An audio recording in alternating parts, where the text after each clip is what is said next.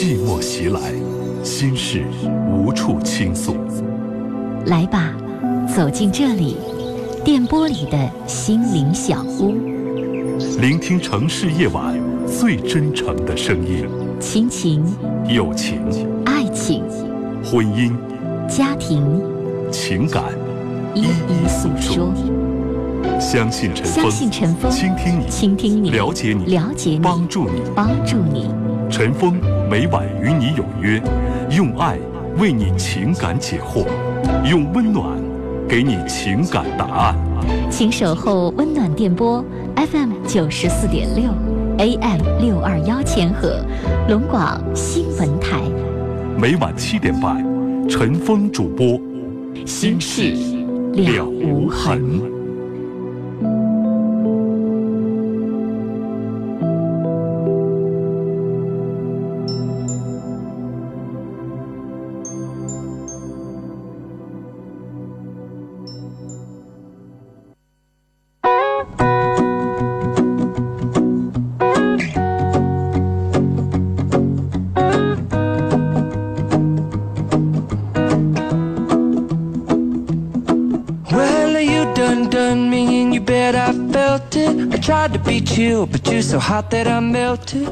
收音机前的听众朋友，大家晚上好！欢迎您继续关注收听 FM 九十四点六中波六二幺龙广新闻台《心事了无痕》节目，我是主持人康欣。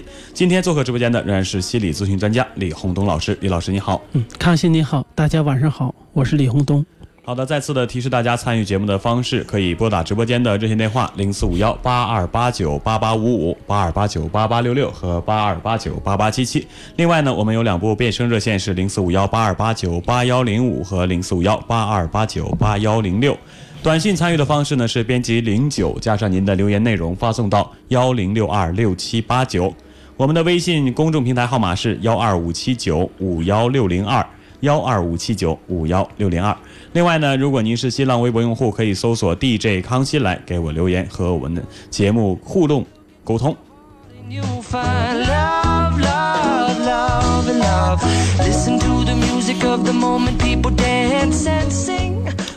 我们先来迎进节目的第一位朋友的电话，双鸭山的孟女士，你好。喂，你好，主持人。你好。你好，我想问一下的，就是孩子吧，他。他就是说，因为那个车祸嘛，他不想。您能大点声吗？嗯，他因为这车祸，他不想重读初三。嗯，他就是在初初三的，就是头半学期，他那个呃已经学完了，完了后半学期就赶上出事儿了，出事儿了吧？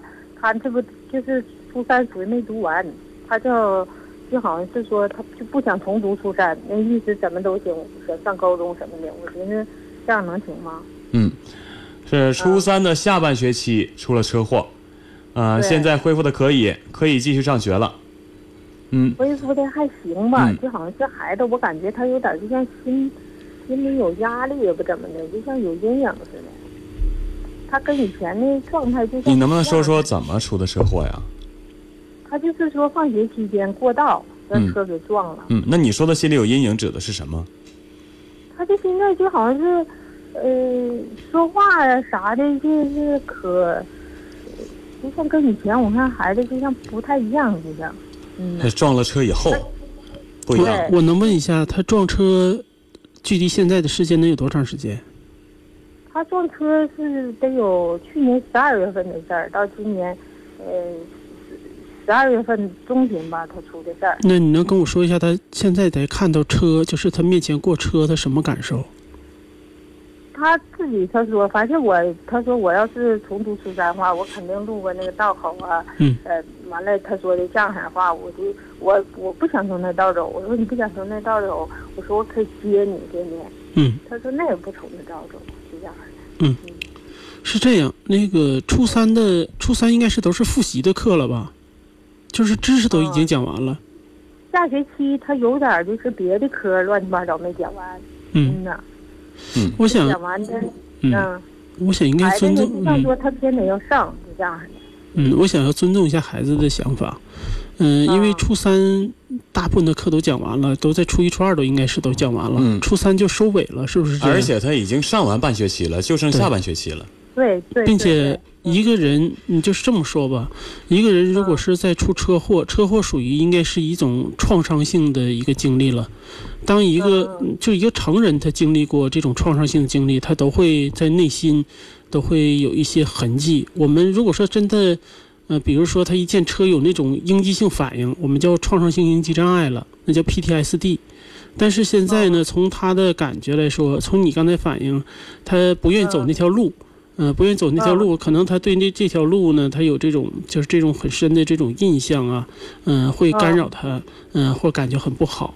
那么如果是嗯真是就是这个还不严重，呃，他对上车、坐车，包括看见车从面前过，他都没有太大的反应，我认为这还嗯不是什么问题。如果他对车比较抗拒，他甚至坐车呀，或者是呃整个看到车都有一种很强烈的反应，那说明他内心都已经有障碍了。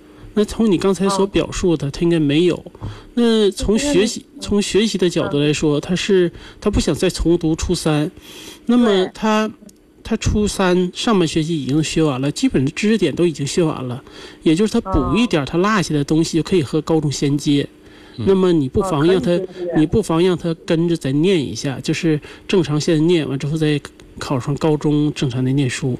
我认为你应该尊重他这个意见，这样的正话呢常念他，嗯，那他不念，他他说重读我不重读，完了我就要去上高中，完了呢我今天吧，你说这嗯孩子吧，就是说我前两天给他跑一跑，嗯然后问一下子，完他就要说的，呃自费的话我也走高中，是这样式的。我今天就给他办了一些手续嘛，这不就是上了高中吗？嗯，嗯呐，我不知道我这么做对不对，你说？那没有什么绝对的对错。我想告诉你，就是我们给你建议也不是绝对的对错，而是啊你要听从他的。嗯，他因为什么呢？他初三的一些基本上的知识都已经学完了，初中的知识。啊那么他衔接高中，应该按道理来说应该是没问题。嗯，那如果说他呢又想直接上高中啊，那么嗯初中他的知识没有落什么，只要把他那一块儿补上就行。嗯，那么尊重他的意见也没有什么，就是说一定是错的。不存在这个问题，哦。这样的话能让他慢慢的，因为他不经历不经过那条道了，他慢慢从中能恢复过来。嗯，啊你明白我说的吗？嗯。啊要是我的意思啊，嗯。你女儿说不想啊不想重再念一遍初三，我觉得就应该别念了。直接上高中就算了，一你本来就只落了半年的课程，这我们都是读过的。啊我觉得这我觉得初三后半年直接上高中，我觉得问题不大。那都是都是复习的一些课程，对，问题不大。嗯而且他既然打他既然心里有阴影，你就莫不如就别让他再去重走那那条阴影的道了。他越走就算就算你咱咱退一步讲啊，比如说他嗯妥协了。他同意了，重读了，每天他又走那条路，我觉得心里也是有很大阴影的。时间长了，这阴影可能越积越深，呃，哦反倒达不到你让他重读的那种效果。对他，他这种心理的哦影响，可能也导致他学习也学不好。是吧我你倒莫不如他，他觉得行，想上高中你就让他上吧。我觉得落不了多少，咱都是读过，咱们都读过初三，嗯。都读过高一，我没觉得怎么样。我有一个同学，初中学习嗯。真是什么，我们班八十个人，他可能得排到五六十，真的很不好。但上高中以后，哎，成绩嗖嗖就上去了，大学考得非常好。我觉得没有这半年的课程没有那么大差距，哪怕有知识点没学到，在上高中的时候遇到了，他恶补一下，这个我觉得也是追得上的。他头两天咋呢？他给你们打电话吧，一直他就像说，呃，等这个电话，特别着急似的，嗯完始终没打进去嘛。完了这回呢，他就像说，今天走的时候，他头家还见你，他说我这电话也始终也打不进来，是不是明天我再再接过来？完了我就已经就像说不赶趟了，听不着了，嗯说做就没啥用了。他有一个界限，嗯，我打断一下你哈，他有个界限。如果说这个孩子他对这个创，就是对这个创，就是车祸这个事情，如果他有我说的这些症症状，就比如说他对车比较抗拒，上车坐车，包括见到车在他面前过，他都有这种反应，就是躲闪。咱们正常人躲的时候咱们对咱们正常人躲，就是一瞅车过来，直接慢慢往后一退就行。他他唰一下就跳过去了，跳到旁边，那这些都是属于不正常。但如果没有这些，没有这些，那么他说现，在坐车吧，有点儿就像说见着车他有点害怕。嗯，听我说，那还是比较，那相对还比较轻微，就是没那么严重。啊如果这些这些症状都没有，那你让他回避那条道也没什么，对他慢慢从中间走出来，反而倒好事，是不是这样？嗯？你现在不让他去走那条路，时间长了，他可能就忘记了这件事情，慢慢就淡化了。淡化了。但是如果说我说有那些症状嗯，那你要认真面对了；没有那些症状，那么回避那条道也没什么。没什么。嗯、可能会对他有好处，就是慢慢嗯，慢慢就淡忘掉了主持。人，我先嗯打断一下，他咋的嗯？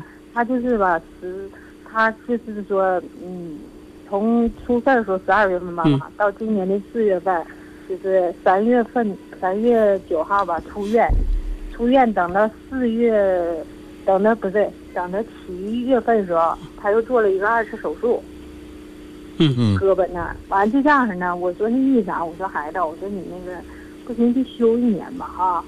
到那个你说你整的还挺紧张的，就像说的身体我能吃得消吗？嗯。他说不行，我就是不上从善出善，我我走那条道我就像抗拒，是这样式的。嗯，行，那就按我们刚才嗯嗯，按我们刚才说的那么办吧。所以说，孟女士，我觉得你的决定还是对的。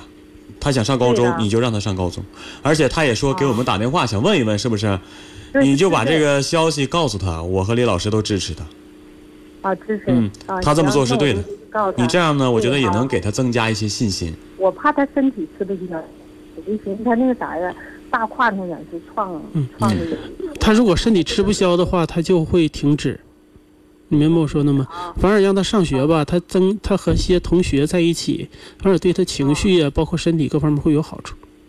啊，嗯那行，嗯，好不好？那我嗯那我告诉他，那谢谢主持人。嗯哎，千万告诉他，我们都支持他啊，让他好好恢复。啊，行，嗯哎，好嘞，好的我们再会。嗯，好，再见。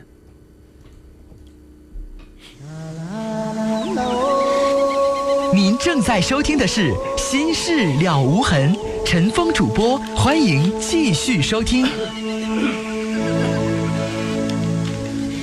好的，这里是 FM 九十四点六中国六二幺龙广新闻台《新事了无痕》节目，我是康欣。今天的嘉宾主持是李洪东老师。嗯，大家晚上好，我是李洪东。嗯，再次的提示大家，直播间的热线电话零四五幺八二八九八八五五、八二八九八八六六和八二八九八八七七。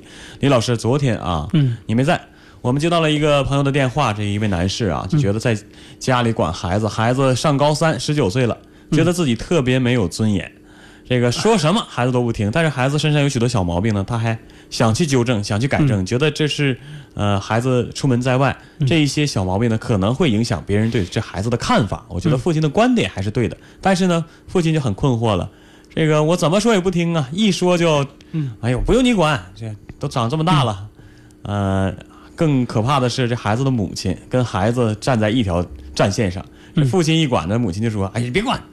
这个孩子就觉得妈妈真好，什么都不管。这父亲老管我，真烦人啊！这个父亲非常的困惑。昨天在节目当中呢，我也跟这个这位先生说了，嗯，有一些生活习惯呢是需要从从小养成的。你现在在强硬的手段去呃克制它、管制它，我觉得效果可能会不太好。我们的微信网友也有很多朋友给了很多评价啊，比如说这个蔷薇盛宴，他说啊，这个习惯是从小养成的呀。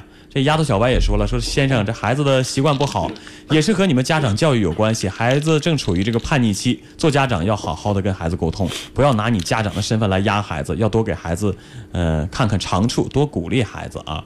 呃，也有很多朋友都是用这种方式想表达一下自己的看法。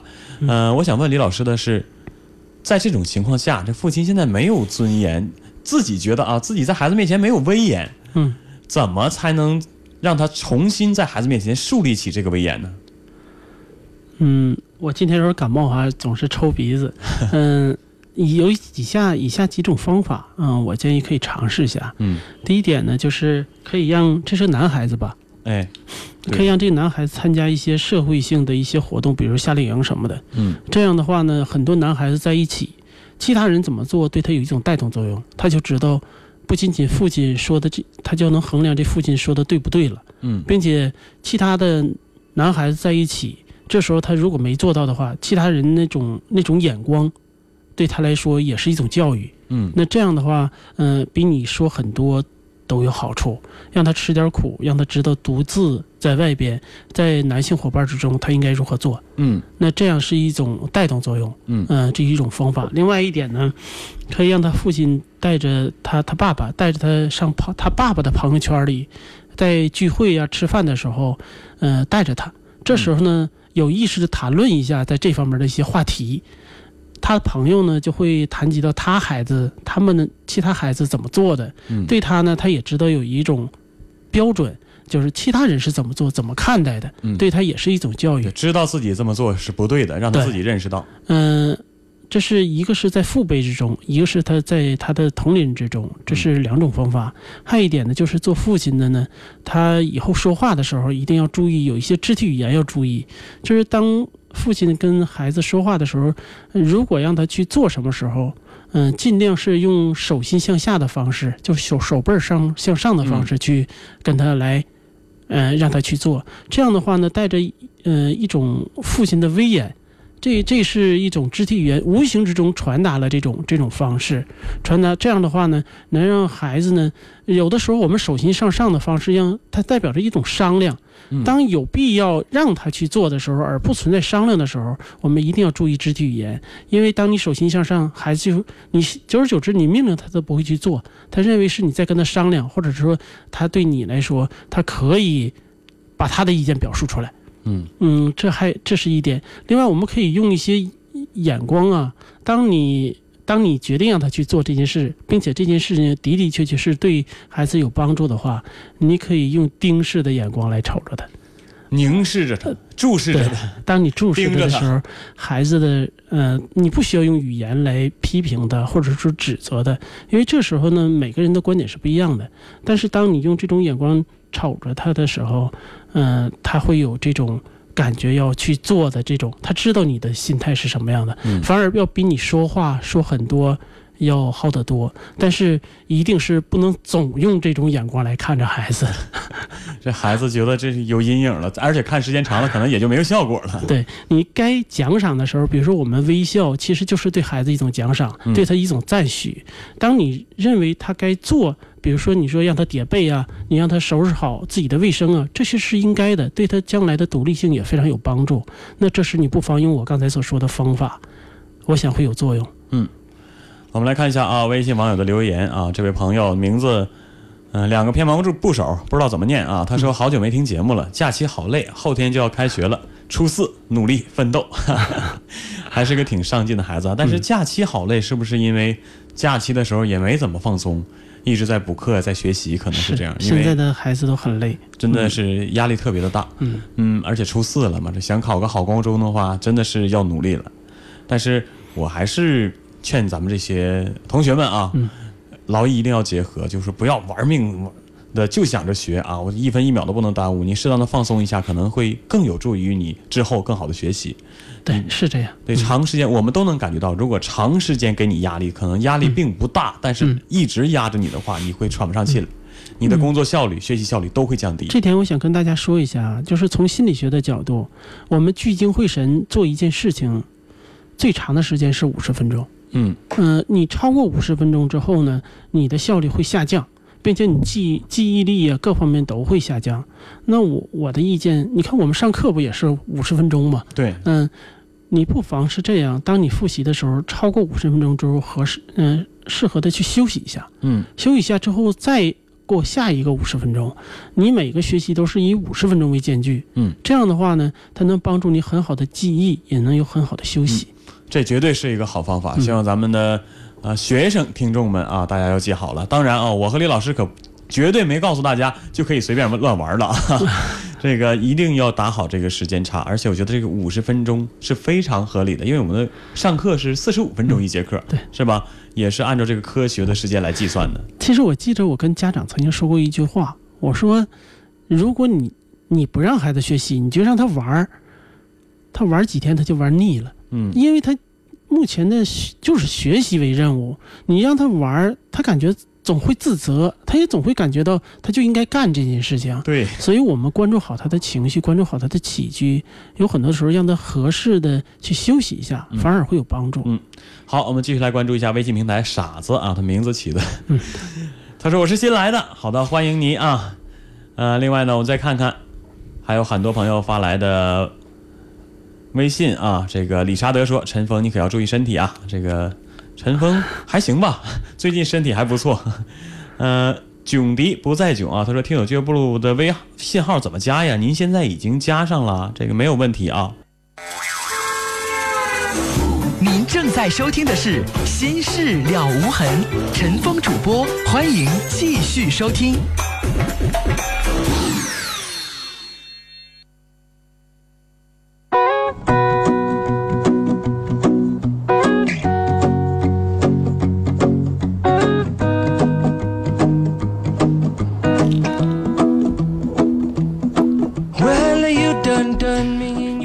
的，欢迎大家继续回到节目当中，这里是 FM 九十四点六中波六二幺龙广新闻台《新事了无痕》节目，我是主持人康欣，今天的嘉宾主持是李洪东老师。嗯，大家晚上好，我是李洪东。再次的提示大家参与节目的方式，拨打直播间的热线电话零四五幺八二八九八八五五、八二八九八八六六和八二八九八八七七。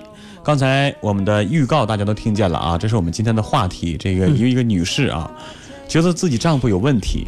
一接电话呀，就躲起来，跑到厕所里去接去。嗯，这个一问他呢，想查到电话单子就急眼，这跟跟妻子就开始叽歪。这女人的第六感特别敏感，这女人就觉得这男人肯定有问题，但是呢也没证据，也没抓到什么，也看不见什么。这个女士不知道该怎么办了。咱们今天就讨论一下这个话题。我们也希望咱们的微信平台上，包括我们的短信平台和我们的听友朋友们啊，给这位女士出出主意。这事儿应该怎么办呢？你看，怀疑了，觉得肯定有问题，但是呢，什么证据也没有，什么也抓不到，这电话单子也查不着。嗯，这种情况下应该怎么办呢？李老师，你觉得应该怎么办？嗯，我曾经就是遇到很多类似的这求助者，就是这种情况。嗯，我想跟大家，那我算开个头，我给大家说两种情况。嗯，可能存在这种，就是出现这种现象。第一种情况呢，就是。嗯，的确存在着一些感情的暧昧，嗯，那么，因为女性她是有直直觉的，女性的直觉的概念是什么呢？其实就是她对信息的搜集能力和分析能力比较强，嗯，她对人的肢体语言的反应比较强，因为女性，嗯，在这方面相对比较敏感，所以她很容易捕捉这方面的信息，这就是我们所说的直觉。那第一种可能是这样。第二种还有一种第二种可能，就是，嗯，这个女孩子心眼儿啊相对比较小，她对自己，比如说自己老公啊或男友啊，嗯，和异性在一起接触，她比较敏感，嗯，那么她会这种敏感也传达给这位先生了，嗯，那就是她的先生或者她男朋友，那这时候呢就会造成，嗯，这个男士呢他的敏感，嗯，他呢就会。所有的包括正常的接电话、异性的电话，比如同事的电话，他也不敢接，也会躲，他也会躲起来接。嗯，那么，呃，正常的一些工作的一些信息，工作的信息很难说中规中矩那么发信息，可能也会有一些开玩笑或还有一些其他的一些话语。嗯，那这时候呢，他总总是很担心激起两人的矛盾，这样的话让他看起来好像是暧昧短信。嗯，那么都会出现刚才所说的这种现象。嗯。所以这两种都会这样。那我认为，与其抓和看，是永远抓不进和看不住的。嗯，那莫不如什么呢？就给彼此一个宽松的空间。不论是，不论是这个男性他真是暧昧，有这种暧昧的这种嗯这种情况存在，还是呢他真正是怕出现这种冲突，嗯，让对方感觉到就是嗯敏感。那么这两种情况都说明一点，就是。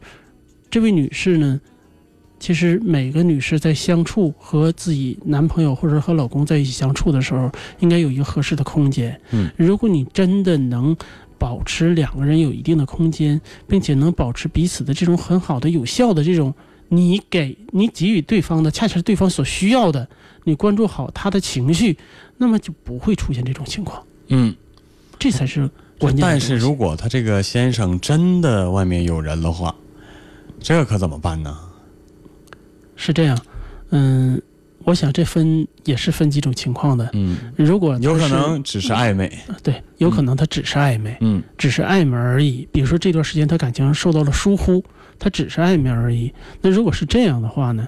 我们发现了这一点，我们可以通过这种感情的这种注入，还有呢，嗯，对他有一种合理的解释，说我这段时间，比如比较忙或者其他的事情疏疏忽了你对你的一些感受，那么可能两个人直接就回归了，两个人能达到那种合适的状态。嗯，还有一种呢，就是好，李李老师留一半，你要全说了，咱听友朋友就不知道该怎么说了啊。这个是一个讨论的话题，嗯希望咱们微信平台上的好朋友们啊，给这位女士也出出主意。我们接下来要接听一部电话，黑龙江的李女士啊，这李女士这个不用猜，真的是有事儿了。我们来接听一下看看啊，李女士你好，喂，你好，李女士。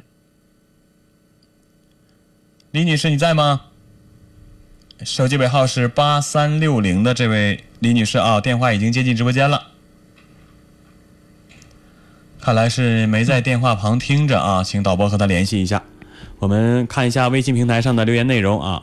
丫头小歪说，刚才那位女士啊，这个孩子被车撞了那个，她说女士啊，尊敬孩子的意见，孩子这样选择啊，还是有自己的道理的，先让孩子上高中吧。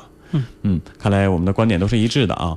潘龙啊，遇到麻烦了，说我喜欢一个女孩，一起长大的，这青梅竹马啊，可是现在一直不搭理我了，我该怎么办呢？这有点意思啊，从小一起长大的，哎，渐渐的发现自己喜欢上这个女孩了。嗯，我觉得啊，也有一种可能性是，女孩也发现他喜欢他了，然后不理他，不理他是不是就觉得不想和他在一块儿，不喜欢他呀？就是，嗯，你给我们的信息不全。嗯为什么说不全呢？呃比如他什么时间不搭理你的，从什么时候开始的，嗯，什么理由不搭理你的，是不是是莫名其妙，还是、呃突然出现不搭理你的？这些都是有可能。所以你要告我们完整的信息，嗯我们能帮你分析一下。嗯，不知道该怎么办啊。嗯、我倒有一个建议，不管是什么情况吧，既然是一起长大，我觉得也彼此很了解。你喜欢你就告诉他，对，啊、嗯、你不妨是可以跟他说出来，你才能知道对方的态度，不用猜。对，直接告诉他，喜欢就喜欢，有什么该怎么办的？他拒绝了，说明他不喜欢你。他要是没拒绝，有点不好意思呢，你还就说明你还有机会，你还可以继续追嘛，是不是？男子汉大丈夫，我觉得一直是这么认为的啊。从小到大，我都觉得喜欢女孩就告诉她，这没有什么大不了的。好，李女士的电话已经接进来了，你好，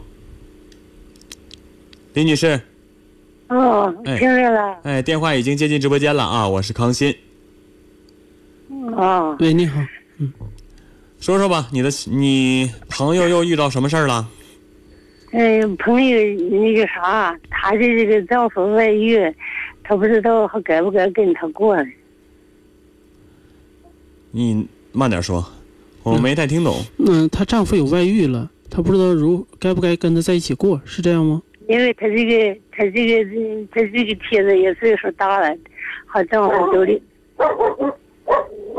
是你的朋友，她的丈夫有外遇了，是吗？喂，啊你的朋友的丈夫有外遇了是吗？啊，你朋友呢？朋友没在跟前了，啊，没在身边，多大年纪了？得六十多了，六十多了。他家老头子多大了？这都差不多了都？差不多六七十岁了，还还有外遇了。这不是社会吗？这这个年纪，这是什么情况啊？这是两个夫妻俩怎么？对你详细跟我们描述一下，我们才能知道详细的详细的情况是什么样，这个才能判断。他这个这个这个这个人吧，他就是一个，呃，可能他这是俩就是彼此总是不对付，他就是这个丈夫就在外边发生了这个毛病。那发生了问题和别的女人在一起了？嗯，那你们怎么知道呢？他这个他这个妻子知道，人家人家外边人也说，他也跟着看着，也也瞒着他的呃学着嘞。我没太听清，你能慢点吗？啊，他这个妻子也，他一走他就跟着观察，他都看着了，知道了。啊，就是看到了，是不是他妻子看到的？嗯，嗯，已经看见了。那问没问她丈夫啊？她丈夫承认吗？人家他他不承认，不承认。那这你没法判断呐。你看见他和一个女人在一块儿，也没看见发生什么，人家当事人也不承认，你就判断是有外遇了。他那个啥，他这个他在这儿嘞，他跟他妻子怎么也不和，怎么也不好。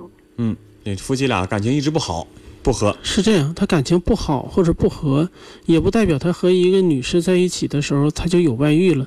嗯，对呀、他他这个妻子这就知道他从前他没有外遇去，他不是不和，等他有外遇他就不和了。怎么表现的？她丈夫对她态度有转变吗？他就不理他了，他咋也不来跟他说话。嗯，那你知不知道啊？因为你不是当事人，可能很多情况你不了解。我就想知道，你他和你说的是他有外遇以后对妻子就不好了。作为这个妻子当事人，他有没有什么变化？是什么导致这个男人有外遇了？是他就好这口啊，还是说他们俩夫妻之间真的有什么感情纠葛，有什么问题，所以导致这个男人就不想和他在一起，想找别人？他就是这个社会，这个社会这个人，他都多了白话跟着社会说。你有你有方言，我们有的话听不清楚。我想问你，你他以前曾经发生过出轨的这种情况吗？哦，那他那个习惯，他这毛病了，都好几年了。你说他有这个毛病好几年了，我是不是我是不是这样说的？嗯，那以前曾经发现过他出过轨，并且他也承认过，是这样吗？这手指听不着，信号不好。嗯这样啊，李女士，首先呢，您不是当事人，可能他们俩之间的感情纠葛你并不清楚。第二呢，您这个说话有方言，我我和李老师，那，听起来，而且你的你的表述总是我问一句你你答一句，信息很不全，我也没法知道。这样您听收音机，我和李老师简单的把这个事情捋一下，嗯听一听，你看能不能帮助您，好吗？嗯，嗯，好的，我们说到这里啊，这个确实是有一些困难啊，和他交流起来，这个是什么地方的方言呢？而且最主要的一点是他不是当事人，嗯这两个人感情之间的事儿，第三个人哪能了解得了啊？而且啊，这个这件事情也挺蹊跷的啊，六十多岁了，这老头六十多岁还能出去搞外遇去呢，真是一是我是觉得这老头挺有精神头啊，还有就是。两个人感情之间真的没有什么问题吗？我这个我不太相信啊！都这个年纪了，谁还会去讨这心啊？我们真的很想帮他这位朋友，但是他这个信息的确是这样。嗯，你如果说仅仅说他有外遇了，让我们判断是是不是两个人应该分开，嗯这个我们做不了这个主，真是这样。因为，嗯、我们呢只能是帮你分析整个情况之后呢，我们会告诉你，呃，你分开和不分开可能会出现什么样的情况。因为你毕竟六十多岁了，不像一个年轻人，有的时候两个人在一起其实是一个伴儿。对嗯、那么这个年岁的话呢，如果真是不到万不得已的情况，我不太建议两个人分开。嗯因为到这个时候需要两个人的彼此的支持，嗯，那么我们先说到这里。嗯那另外一点呢，就是你一定要提供，我希望提供具体的情况，我们才能判断出，嗯、比如说是不是真正存在外遇。嗯现在存在外遇这件事情都不一定。对呀，刚才我就想说，你现在只是看见这老头和其他的老太太在一起，我都不不能说是女人，六七十岁了啊，你没发现什么，你也没感觉到什么，就自我感觉到，哎呀，他对我没有以前好了，不好了。啊，现在我又看见他和别人在一块儿，具体有没有什么，可能只是朋友，这个都说不准的事儿。所以啊，我们还是希望当事人李女士，你能让你的朋友把电话给我们打过来，把详细的情况和我们说清楚啊，我们才能给你一个判断。对，我们希望能帮到你，但是最好他打过来电话。好，我们来看一下啊，我们呃微信平台上的留言内容啊，先看一下短信平台吧。这有一条特别有意思啊，手机尾号是六二六六的朋友，他说。这女的就是闲的啊，这个听说话好像她跟那老头有一腿似的，呃，这咱们网友的随便的调侃啊，这不能当真的。但是这位女士说话真是，嗯、有一点儿那个想说又不能说的那种感觉啊，呃，我不明白了，不是他自己家的事儿，而是朋友的事儿，他有什么？而且他朋友为什么不自己打电话呢？让他说，他又唯唯诺诺的，这个真是让我们我和李老师都无法判断到底情况是怎样的啊！我们来看一下懂得糊涂的无产者，呃，他给我们留言啊，说刚才我们这个预告里，我和李老师讲的这个事儿，就是怀疑她丈夫可能有问题。他说啊，这位无论这位女士的年纪多大啊，如果丈夫老是这样，可以说一定是婚外恋成功了啊啊！这位网友朋友就认为啊，这个丈夫要是真是一直这样的话，这肯定是在外面有问题了。习惯由你说啊，他说爱人不是用来看着的，给彼此一个宽松的空间，不要让爱人战战兢兢的，也给自己一份空间。嗯、情感问题呢需要有真凭实据，不能盲目定论。这个我非常的赞同啊。你总去怀疑他，本来没什么事儿，本来可能就是女同事发个平时发个短信，这很正常。这我们单位同事之间，可能有的时候晚上也会打个电话、发个短信什么的，并不代表有什么。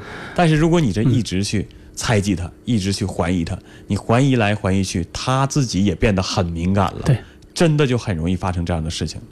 我们之所以说有很多种可能，是希望大家能从这些种可能之后能悟到一些道理，能之后很好的去理性的处理这件事情。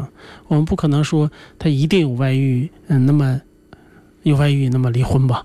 嗯，其实呢，这就提到了一个叫我们说叫叫闺蜜有毒。原来谈过这个话题，嗯就是我可以告诉你离婚，我可以告诉你一切，但是最后的后果是你承受的。所以我们必须把很多种可能说出来，那么我们才能理性的分析这件事情。嗯。我们不能直接给这种建议。哎，闺蜜有毒，让我想起了一句话啊，说这男人哥们儿多了没媳妇儿，呃，都是一个意思啊。嗯，有的可能有的听众没听到这个我刚才所说的这个，呃，简单说一下吧。嗯什么叫闺蜜有毒？就是比如说闺蜜在一起呢，可能都会对彼此感情很好。嗯那么当一个人在诉苦的时候，他往往会站在他的角度，直接站在主观的角度，只是你就这么办吧。嗯其实这么办之后，那个人当事人一冲动，也就结果，比如说离婚，结果就真离婚了。离婚了之后呢，他回过头时候，他在找这个闺蜜的时候，闺蜜就会说一句话，说：“你看我是为你好，我只是建议你，还真离了。这不是坑人吗？” 但是当时他的确是好意，嗯他的确是站在他角度，所以我们就说的这刚才说的这个故事嗯这个问题嗯我前段时间也是亲身经历过。我的一个朋友，女性朋友跟男朋友马上就要结婚了，开始装房子了，已经。嗯俩人就矛盾闹得不可开交，就是就觉得性格不合适。嗯、这种情况下呢，他就把我们这一堆好朋友，男男女女全都叫来了，出主意啊！这个亲友团应该怎么办呢？当时呢，她的一个闺蜜，嗯就是一个女性的朋友，就劝她，就是觉得，哎呦，怎么能这么委屈我的朋友呢？跟他不跟他过了，什么结什么婚呢？不结了，房子不装了。当时我就告诉他，我说你不能这么说，嗯，你让他，他现在正在气头上，你让他不跟他过了，他要真听了你的，俩人分了，将来后悔，你承担这责任呢？所以啊，不管是做闺蜜也好，还是当哥们儿也好，我一直觉得啊，你可以为你的好哥们儿着想啊，为你的闺蜜着想，给她出主意，帮她啊分析问题，但是最终的决定权一定要给她自己，你只能分析啊，我和你和他在一起会怎么样，不和他在一起可能会怎么样，但是你绝对不能说啊，就不跟他过了，或者是你就应该跟他过，你不能决定别人的命运。我觉得一个人没有权利去决定另一个人的命运。这里就涉及到一个话题，涉及到什么？女士说，男人在意的是什么？是控制，是安全的；女人在意关系，是和谐，是安全的。其实有的时候，女士之间彼此的这种聊天，她是诉苦，他真是就是单纯的诉苦，他没在问意见。嗯他不是说跟你在谈论他的一些苦衷的时候，或者说他的一些问题的时候，他跟你谈论只是倾诉一下而已，他不是在问你意见。有的时候我们男士不知道这一点，还给他一劲儿，给他一些主意，其实不是，他只是倾诉一下而已。对，那么跟他跟女士说话也是这个作用，所以不一定是一定要要你问问你意见。嗯。当你要给意见，你不妨问他一句：“你说你是要听我意见吗？”这时候你才能知道他的意图是什么。嗯，好的，呃，时间很短了啊，我们再来接听一位朋友的电话，喂。牡丹江的哎密山的王先生，你好，喂。嗯，哎，你好，你好，嗯，你好，我问一下那个我父亲我母亲的事儿。嗯，您说吧，我母亲走了一年，我回来了，把我父亲就又整走了。呃，您今年三十二岁，对，您有工作吗？农民农民，有地吗？家里有地，有地多少？嗯、吃了那么的，我又包了一些。又包了一些。嗯，自己干的话，年收入能有多少？三万咱三万多钱儿咱算吧，嗯，有媳妇儿吗？没有，还没娶媳妇儿呢。有女朋友吗？没有，啊，为什么问你这些问题啊？你说一年多以前你母亲走了，前一段时间回来把你父亲也带走了，就剩你一个人了。对对对，两个人干什么去了？嗯，说打工我也不知道，因为我们就是因为钱，家里就是因为钱，我怎么愿意当儿子，我那要钱都不给。现在就是怎么的，我现在想说跟他俩怎么的处理父子关系，能不能脱？现在哎，你想你是你管他要钱他不给，还是他管你要钱你不给啊？他我管他钱，他不给，他不给我。你为什么我管我挣完要钱呢？种完的挣挣的地钱，我种完的地收完我的钱，他们我还账他不给我还，他们不管。这地是你和你父母共有的是吗？对嗯，种完地的钱，呃，他们都拿走了，一分也没分给你。对，就是始终我觉现在我一个有点儿那个有点那个家庭矛盾，就是属于谁也调解不了。家庭内部矛盾。对嗯，现在他俩就是把钱拿走了，人也走了，是吗？对，地不是还留着吗？第一了吧，我现在我关键是我现在难整，我现在想跟他俩提出处理父子关系，能不能脱？你先冷静一点啊。啊，你要脱离父子关系，你想达到什么目的？嗯，没什么目的，就是你当然就是他老了，我也可以养他。我这是在自己儿子是不假，但是没有这么干的，没有这么当妈的。他爹妈现在屯子里人都笑我，他们不笑我现在。嗯，我想告诉你，如果你真的脱离父子关系、脱离母子关系的话，那笑话的对象就是你了。嗯，嗯呃，笑我对象就是我了。对，哎呀，先生，咱这么说啊，您三十二岁了啊，咱们的年龄，嗯咱们的年龄也相仿。我就觉得啊，父母再不对，再怎么不对，再怎么坑你害你，没有那我知道，那都是没有我想出去打，没有你，是不是？我想出去打工去，他不不放我，不放。现在是情况是这样，是你们共有的地，他们把钱拿走了，可能你这儿就就有亏空，但是不要紧的，你自己在家，你有手有脚，你还有地，你还能挣钱，对不对？对呀、所以他们在外挣不着钱呢。他们在外面，他们现在觉得他们在外面行，能干得动，你就不用管他，让他愿意在外面，呃，打工就打工。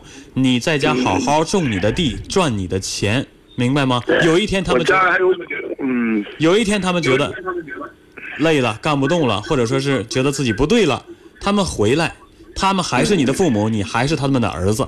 时间长了，时间长不在一起接触，可能时间一时间是抹平伤口最好的方式。可能等他们再回来，就没那么大，像你现在这么大的气头了，还断绝我。还有一个房子呢，我两个房子今天。嗯，这你怕什么呀？他们既然带钱走了，你这也有自己劳动的能力，也能赚钱，对，也有房子，家里吃啥都有，啥都有，也饿不死。嗯我还一还有一帮狗。这这这咱就不说了。嗯，这样您就好好在家里种你的地赚你的钱，看好家，等他们回来，好吗？行。嗯，谢谢。好的，我们说到这里啊，很简单的事情啊，这个一时激动啊，还要断绝 父子关系、母子关系，没有这么严重啊。不管父母做错了什么事情，毕竟生你养你，三十多岁了，和父母还共用一块地。这农村的分地是这样的啊，在一个户口本上把地就分分给这一家，是你们全家的。啊，现在看来啊，没结婚呢，肯定父母还在一起，中间不知道产生了什么矛盾，啊，父母这一生气走了。